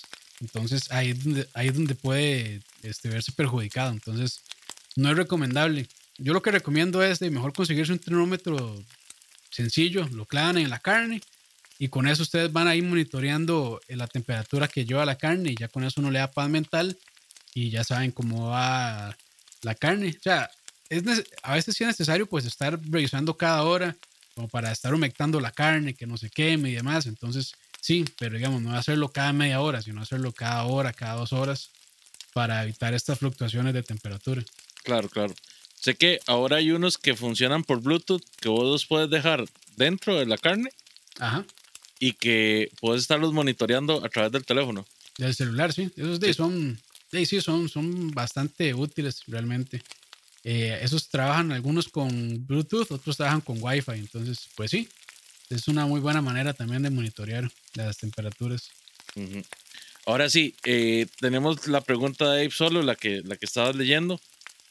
Sí, ¿qué, qué preferimos? ¿Carbón o gas? Dele, Leo, ¿qué prefiere? Yo, personalmente, prefiero para lo que es res y cerdo, carbón. Para lo que es pescado o verduras, prefiero gas. Bien, bien. O sea, yo ahí pues depende. O sea, el, carbón o, las briquetas, como al ser madera, pues siempre va a, dar su sabor. Entonces va, se a ahumar la carne de cierta manera. Y el carbón, el, y lo bueno del gas, este, por otro lado, es que es casi que, o sea, como quema tan limpio, casi que no da sabor. Entonces es una manera muy buena de cocinar sin imprimirle sabor de ningún tipo, de ningún agente externo a la carne. Entonces, digamos, si uno quiere pues sentir más el sabor de la carne, creo que gas es una buena manera. Y si no le gusta pues ese, saborcito ahumado de carbón, pues también. Entonces creo que dependiendo de lo que uno ande buscando, pero yo antes era muy amigo del gas, es, más sencillo realmente, es más fácil de usar. Este, pero ahora ahí con, con las ahumadas, pues ni modo, o sea, es a carbón y ya la verdad es que sí, pues le, le, le ha agarrado, o sea, el sabor ahumado es muy rico, muy, muy bueno. Entonces, pues también tiene, tiene sus pros y sus, o sea, no voy a decir sus pros y sus contras, tiene su... Eh, su ciencia. Su, sí, sí, su ciencia y también pues tiene sus sabores distintos de lo que uno puede andar buscando realmente. digamos, la practicidad del gas, yo no la cambio por nada. O sea, uno enciende la parrilla de gas y en 10, 15 minutos ya está cocinando como si nada. Para controlar la temperatura es facilísimo y nada más le da, una, le da vuelta a la perilla y ya se baja o se sube. En cambio, con el carbón, pues hay que tener un poco más de paciencia porque si se, si se subió mucho la temperatura, hay que llegar y cerrar las ventilas y esperarse, no sé, unos 10, 15, 20 minutos hasta más a que empiece a bajar la temperatura. Entonces no reacciona tan rápido como a veces uno quisiera. Y también depende mucho, o sea, si es un día muy caliente, pues se va a subir la temperatura del ahumador y la parrilla de carbón muchísimo. Si es un día muy frío, pues uno va a tener que meterle más briquetas o más carbón para poder mantener la temperatura. Entonces, eh, también, o sea, mantener la temperatura en una parrilla de carbón tiene, tiene su ciencia, es más difícil. Muy cierto. Y eh, digamos, en el término de que estamos hablando ya de meramente carbón, ¿cuál es la diferencia de las briquetas con el carbón contra la madera? Eh, de ahí sí son cosas, este, bueno, la, la briqueta es, es madera que se está, este, ¿cómo decir? Como compresionada de alguna manera, eh, preformada en estas como bolitas, por decirlo de alguna manera. Sí, son como unos circulitos. Como unos circulitos, sí, que lo bueno de eso es que todas son ser del mismo tamaño, eh, queman muy este, homogéneamente y este, no calientan tantísimo como el carbón. Entonces, por ejemplo, cuando uno está ahumando, yo prefiero usar este, briquetas porque queman muy uniformemente, entonces no se va a tener tanta fluctuación de temperaturas. El carbón, al ser ya como, de, el carbón a veces ustedes lo compran, vienen pedazos grandes, pedazos más pequeños, a veces vienen casi que menastillas. Entonces, al tener estos diferentes tamaños, lo que va a hacer es que te queme muy, este, o sea, queman a, a distintas, de distintas maneras. Entonces, digamos, un tronco de carbón más grande, pues va a quemar muchísimo más fuerte que uno más pequeño. Entonces, cuando empiezan a quemarse entre ellos, generan ciertas diferencias de temperatura, entonces ahí todavía es más complicado mantener la temperatura. Yo, digamos, si voy a sellar carnes, sí prefiero el, carbón como tal, porque quema más fuerte, este, y, y, si, también imprime más sabor de madera a la carne. Pero si voy a ahumar, definitivamente prefiero briquetas. Y ahora, la madera también se puede utilizar, madera seca, curada, para, para ahumar, no para parrillar o asar. Este, bueno, sí se puede usar realmente, pero se ocupa madera especial como de quebracho, que es la que usan en Argentina, y esas, este, que ya esté curada. Pero este, yo nunca lo he hecho, yo nunca he ahumado o he parrillado así justamente con, con leña como tal, curada. Este, no he tenido el chance, pero es todavía más difícil también, porque si la madera o está muy verde, o sea, que no está bien curada, si todavía tiene mucha humedad adentro, este va, va a empezar a, este, a dar un sabor muy feo a la carne. Va, va a oler feo, va a oler como a madera mojada, entonces también es complicado con, con la madera, pero el, ahumar en Estados Unidos mucho, este, en Kansas, en Texas, mucho es con, con madera ya curada como tal, con ahumadores. Entonces, este, de, es una manera también válida, pero eso sí, también tiene muchísima más ciencia que incluso con carbón, con briquetas.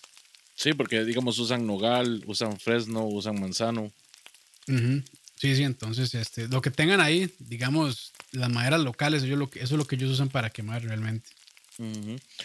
es, es, es, vacilón porque yo he visto, digamos, a muchos, muchos, eh, pues, parrilleros argentinos y ellos lo que tienen son dos pozos de fuego distintos. Tienen el pozo de fuego donde están quemando la madera y uh -huh. lo que hacen es que toman el, el, el carbón ya, ¿verdad? Prendido. En, encendido, y, ajá. y, lo pasan a la parrilla. Ajá, ajá, ajá. Entonces ya como que, como que ahí tienen el carbón curado y van a tener siempre la misma temperatura. Sí, eso es un, eso es un, eso es un buen toque. Sí, entonces ellos tienen como su, su, su, su ¿cómo se llama? Así como su... Su este, pozo, le digo yo. Sí, se no sé cómo le dicen ellos, pero sí tienen su pozo ya encendido y lo van pasando. Uh -huh. Eso es un buen toque. Porque como ya está encendido, entonces a la hora que lo tiran debajo de la parrilla ya, ya está a punto. Sí, y ya está uniforme. Sí, sí, sí. sí. Que ellos lo que usan normalmente es quebracho. Quebracho creo que es blanco. Es muy buena madera, muy, muy uh -huh. buena, pero no sé si acá se consigue en Costa Rica, la verdad. Quién sabe, no, no, no, no he escuchado antes de ella. O sea, yo sí he visto gente que venda, que, que vende quebracho, pero de hecho tuve una experiencia con, usando madera de quebracho para ahumar y la verdad me la dieron súper verde y en el mm. momento que yo sentí ese, ese olorcito a agua de madera, lo saqué de momento y le dije al madre, madre, esta madera está mal, está mal curada. Uh -huh. Entonces, este, ya ahí nunca más volví a usar quebracho por lo mismo, porque no sé quién tenga aquí en el país quebracho de buena calidad. Uh -huh. Sí. Y volviendo al tema de las briquetas, ¿por qué es que hay que evitar las briquetas de encendido rápido, estas que vienen con, con queroseno impregnadas?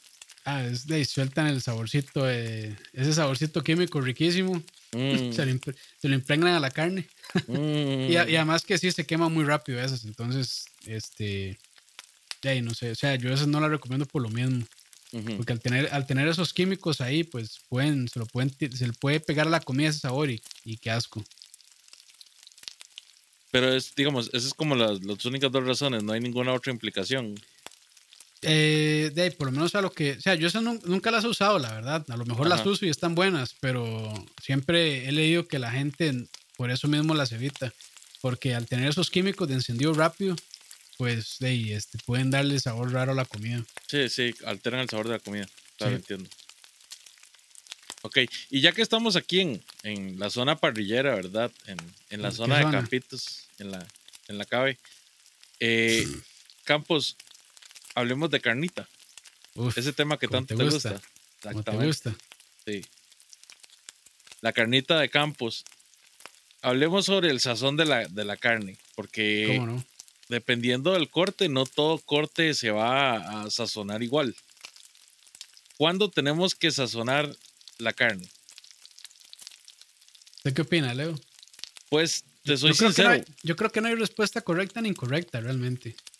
Te soy sincero, para mí depende mucho porque, eh, por ejemplo, para mí es incorrecto la gente que madura, acelera la maduración de la carne con cosas como piña o papaya. Qué asco. Porque es cierto porque que no están sazonando, pero están, Está, están fermentando. Suavizando. Sí, sí. Y sí, eso, no, yo, como yo se altera la, no la, la, la, estructura de la carne. Sí, es que, lo, que, o sea, lo que hacen, lo que hace la piña y muchas frutas ácidas es este descomponer descomponer este, las proteínas de la carne. Entonces sí, la suaviza. Pero para mí queda con una textura, no sé, o sea, no, no me gusta. Y, y, si van a suavizar con piña o estas cosas, yo creo que lo, que lo más que uno debería dejarlo son unos una media hora, 20 minutos marinándose para que no le quede, para que no le quede como una papilla, porque si la dejan una, de una noche para el otro día, lo que, se, lo que van a encontrar ahí es una masa de carne Un asquerosísima. un paté, sí, un paté, un paté. Entonces, sí, yo con ese tipo, con ese tipo de marinados ácidos, ya sea con piña, con, no sé, manzana, con limón, con vinagres, yo los evito por lo mismo, porque siento que descomponen la carne a tal punto de que ya pierde su textura natural. Pues no, no me gusta realmente. Yo sí diría que para mí el sazón se le tiene que dar a la carne en la cocción. Yo no soy, no soy muy fan de llegar y salar la carne antes de ponerla al fuego, por ejemplo. Porque para mí eso, eso, eso atrapa la humedad y, y no sé, le prefiero, prefiero sazonarla en la cocción. Pero claro, de nuevo, como dijo Campos, eso, eso es diferente para cada persona. Campitos, dale. A mí sí me gusta sazonarla, incluso hago el famoso dry brine, que es echarle sal a la carne eh, unas horas antes de cocinarla y meterla en la refri. Y eso hace dos cosas, sí. Este, mucha gente cree que al, al, echarle sal a la carne lo que hace es secarla y no realmente. O sea, la sal va a penetrar en la carne y sí, la va a secar por fuera, pero por dentro sí se va a conservar muy jugosa. Entonces, o sea, para mí eso es, un, es lo mejor de, de, los dos mundos, porque primero seca el exterior, porque para tener un buen, una buena corteza, se ocupa que la, la, la, capa exterior de la carne, o sea, el exterior de la carne esté seca. Si está mojada, no se le va a formar corteza de nada. Entonces, ahí es un tip.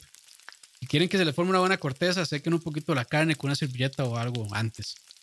Pero si es el dry brine, lo que va a hacer es que se queda seca por fuera, pero por dentro va a estar condimentada por la sal que ya penetró y va a quedar jugosa. O sea, no, no, tampoco la va a secar, digamos. Y cuando ustedes la saquen con la bandeja, o sea, sí va a tener un líquido por debajo, pero no, no es un montón de líquido, o sea, es un poquito, es un chorrito de, de líquido lo que hay. Entonces, para mí es lo mejor de dos mundos, realmente. O sea, salarla antes, unas, la noche anterior de cocinarla sacarla y van a, van a ver que se le forma como una peliculita por fuera, o sea, va a estar bien seca y cuando la tiren pues, va a quedar con una corteza riquísima. Entonces, este, yo sí, sí, sí apoyo este, sazonar antes. Bueno, no sazonar, nada más echarle sal para secarla antes realmente. Pero eso es, eso es muy a gusto también, o sea, como digo, es, es, muy subjetivo. Hay gente que le gusta como Leo, que le gusta en el momento, entonces la ponen en la parrilla, le echan la sal, la pimienta, lo que quieran, vuelta, vuelven a sazonar y vámonos. Hay gente que lo hace después más bien, cocina la carne y hasta el puro final, cuando la cortan, le echan la sal, le echan la pimienta, lo que sean. Y gente como yo que lo hace antes. Entonces, o sea, para mí no hay, digamos, una manera correcta o incorrecta, nada más son gustos realmente. Una de mis, una de mis formas favoritas de sazonar la carne es justamente eh, la cozo, ¿verdad? ya, ya, la tengo en el fuego, en un sartén de hierro fundido, Normalmente lo hago con cortes gruesos que tengan una capa de grasa. Entonces, uso sal, pimienta, eh, un poquito de aceite, un, cuadro de margarina y, romero fresco. He Hecho un ajo, ¿verdad? Y eso lo empiezo a, sellar por los dos lados. Y lo empieza a bañar con la, sí, lo empieza a con la, con la mantequillita. Exactamente. Y justamente cuando lo tengo sellado, entonces ya llego y lo meto al horno. Ah, Leo profesional. es como se hace. Pero sí, entonces, aquí, aquí yo creo que no hay errores realmente. De cuándo, si es antes, en el momento o después, yo creo que es a gusto. Lo que sí es un error es sobrecondimentar la carne o, por el contrario, no echarle la suficiente sazón. Para mí esos sí son dos errores. Yo creo que puedes arreglar una falta de sazón, pero cuando queda sobrecondimentado, qué difícil.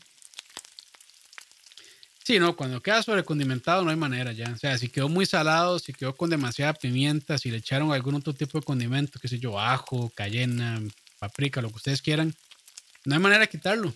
No hay manera de quitarlo. Pero digamos, si, si queda menos salado o si le faltó un poquito de picante o así, pues sí es más fácil agregarlo. Pero por lo menos para mí, digamos, al puro agregarlo al final, para mí como que ya no se funde bien la sazón con la carne, entonces como que no, no se como que no se complementan bien los sabores en ese momento, pero es una manera de hacerlo. Pero digamos, si uno le echa demasiada sal antes, o digamos, hay gente que yo he visto que hacen un rub en seco y le echan, no sé, 20 cosas. sal de dos tipos, pimientas de dos tipos, cayena, paprika, ajo, cebolla, canela, café, este... Azúcar eh, moreno, azúcar, azúcar, normal. azúcar moreno, azúcar... O sea, sí, de hecho, he visto robs que les echan, o sea, 10 cosas y para mí eso es demasiado. Sí. Para mí eso es demasiado y por eso es que, digamos, a mí las competencias de, de, de barbecue se me hacen como, o sea, como el que tenga el mejor sazonador y que tenga sazonador con más cochinadas adentro es el que gana. Porque al final, o sea, le echan tantas cosas a la carne que no me sabe a carne, no me sabe a cerdo, no me sabe a res, no me sabe a nada, me sabe nada más al sazonador y a las salsas que ellos hicieron. Y digamos, si alguien quiere probar eso, pues bien. Pero digamos, para mí, lo bonito de cocinar carne es, o sea, tener un sazón simple que realce el sabor de la carne, no que lo que yo estoy comiendo es el sazonador con un poquito de carne a la par. Y eso es lo que yo siento que muchas veces en competencias es lo que hacen. Es que es muy Entonces, estilo gringo, ¿ah? Muy, Es muy gringo. muy Es American muy, muy style. gringo. Sí, eso es, eso es muy gringo, sí. Y por eso es que, digamos, o sea, el ahumado a mí me encanta, pero el ahumado sencillo, el ahumado que es sal, pimienta, ajo y tal vez paprika. Eso sí me gusta a mí. Pero digamos, ya cuando hacen estas costillas que le echan ese montón de cosas, y de hecho, bueno, hay un video que yo hice preparando costillas al estilo competencia, y sí, o sea, le eché como en, el rub, tienen como no me acuerdo cuántos ingredientes, pero sí tenía como cinco o seis cosas. Y digamos, a mí personalmente no me gusta tanto la costilla así. Sabe bien, sabe rico. Pero sí siento que, digamos, tal vez en algún punto llega eh, la sazón a ser más, a estar más arriba que el sabor de la carne. Y eso, personalmente, a mí no me gusta tanto. O sea, si a ustedes les gusta sentirle mil sabores a la carne, perfecto. Pero, pero de ahí, este, eso ya es a gusto de cada quien. Pero para mí sí es un error sobrecondimentar y usar 10.000 cosas para hacer un rub. Totalmente de acuerdo. Ahora, Sí, sí. los términos, ¿cómo manejamos eso, Campitos? Eh, de ahí, hay, hay- no sé si han visto esto, que dicen que, digamos, que si uno, que así, así, así, se toca la mano, que esto es, que esto es este, que aquí es bien cocido, bueno, con el meñique es bien cocido, con el, este, con el anular es medio, con el no sé qué, eso para mí no sirve. ¿Por qué? Porque de cada quien, o sea, la mano de cada persona es distinta. Igual dice Ujú. que si hacen aquí en la frente o en el cachete, que aquí es medio, que aquí es bien cocido, o sea, igual, o sea, cada persona, de, por ejemplo, yo que de, estoy más gordo que otra persona normal, tengo más cachete que una persona flaca. Entonces, de, mi cachete va a estar más suave que el de una persona flaca o delgada. Entonces, para mí eso, para mí eso es tontera. O sea, para mí lo mejor es, este, con un termómetro, lo, lo meten en la carne, ven la temperatura, si ya está, va para afuera. Punto. O sea, para que uno se va a empezar a complicar de que aquí es medio, que aquí es término este, rojo, que aquí es medio hecho, que nah, para mí no sirve. Pero Ujú. y si, si, si a usted le sirve así, y si aprendieron, porque eso es, es- este toque así de estar tocando la carne es muy, o sea, no es que no funciona, claramente la carne, o sea, pues cuando uno la toca, pues va a tener su textura. Y entre más cocida, pues más firme va a estar. Pero digamos, si se pueden a comparar contra su, contra su piel, de la, la- la- el músculo de cada uno es distinto al del animal. Y también cada animal es distinto. Entonces, para mí eso no funciona. O sea, para mí, el método que siempre va a funcionar es con un termómetro. Entonces, cuando ya han pasado unos 5 o 6 minutos de estar, de estar cocinando, meten el termómetro, ven la temperatura. Si no está, ok, lo dejan un poquito más y ya estaba para afuera. Punto. Entonces, o esa es mi recomendación. Esas varas de que tocarse la cara y que la palma, la mano, para mí eso no sirve. Ahora, no hay que confundir el, el, digamos, el método del termómetro versus la palma de la mano con tampoco el, el otro que tienen para medir la temperatura de la parrilla. ah, sí, que si son 5 segundos, me aguanta la mano. Sí, Sí, si paso cinco porque- segundos con la palma de la mano sobre la parrilla, está a temperatura perfecta. O sea, es una buena medida, pero pasa lo mismo. O sea, la mano de un cocinero profesional, de una persona que está en la cocina metida todos los días, aguanta más calor que la mano normal de una persona este, como yo, como Leo, que cocinamos de vez en cuando. Entonces, probablemente esa persona mete su mano y como ya de, está acostumbrada a sentir mucho calor en la mano, probablemente va a aguantar más que otra persona. Casuales, Entonces- casuales. Sí, casuales. Entonces, este, o sea, para, eh, yo creo que ese todavía funciona un poquito mejor que el de los términos. Pero, pero sí, o sea, tampoco es como la mejor manera de, verlo. Entonces, o sea, la mejor manera ahí, pues igual, con un termómetro, creo yo. Toma eso, método científico. Con el termómetro de la tapa. Pero ese todavía pasa. O sea, yo creo que ese es un buen método para, para, para medir la temperatura de la parrilla, poner así la mano sobre, sobre la brasa. Pero no es infalible. Ahora, el mejor, el mejor, ¿cómo se llama? El mejor método para cuando la carne ya está preparada es siempre, siempre dejarla descansar. ¿Cierto, Campos? Cierto.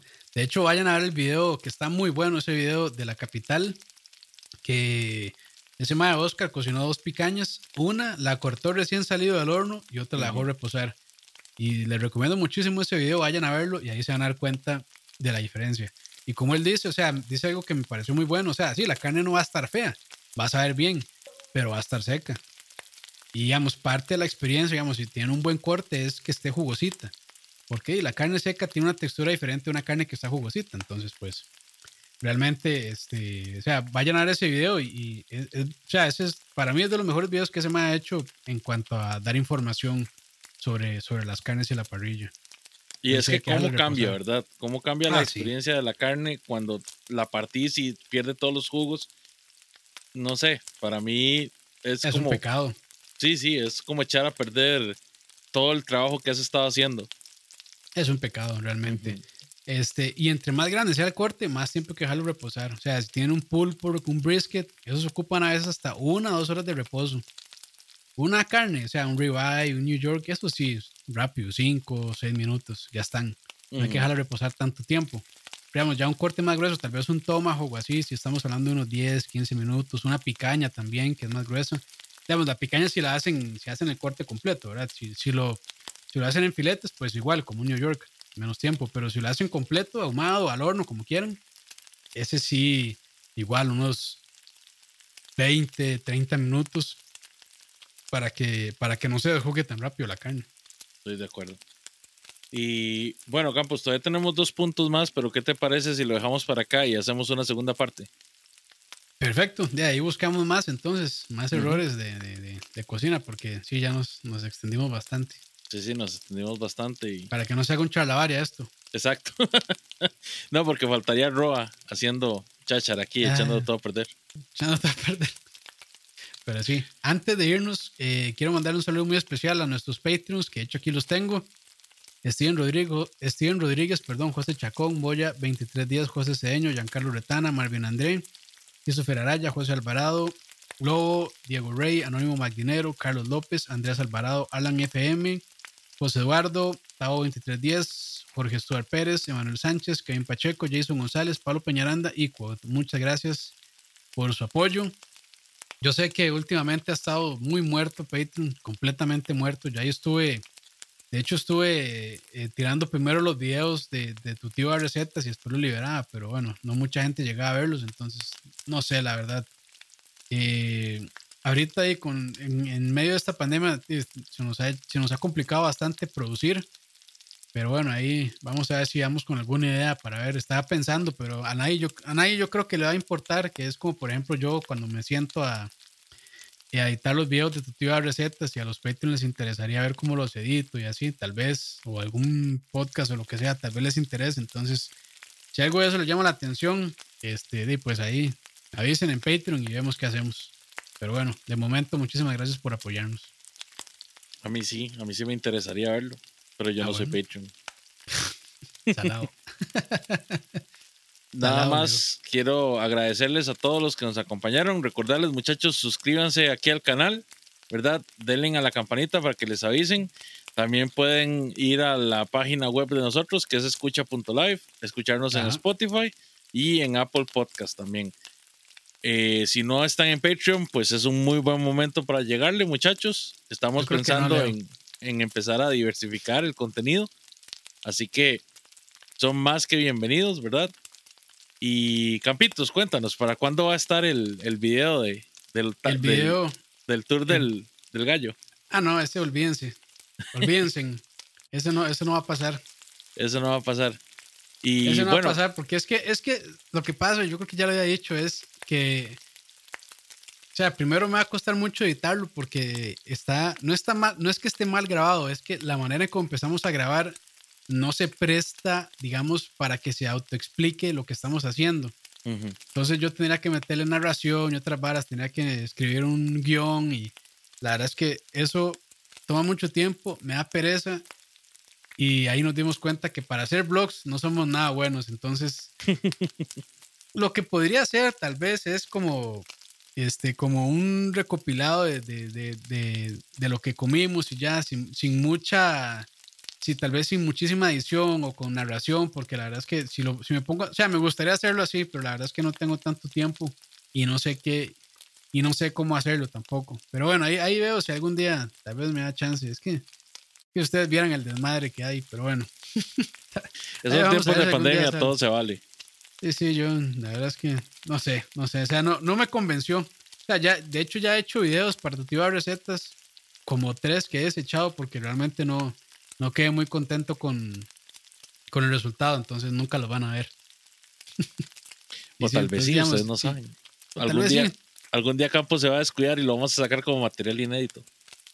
Bueno, puede ser. Si me pagan, si me pagan sí lo vendo, lo vendo caro, pero lo vendo. Eso. Pero bueno, Hoy- día. Hoy, muchachos, estén pendientes porque podría o no podría haber charlavaria. No, a ver. Hoy podría o no podría haber historia de la pizza. Así que, muchachos, estén No, o no estén pendientes. Yo vez se los digo, no, a ver. Pero bueno, muchas gracias, Leo, por invitarme. y Gracias por.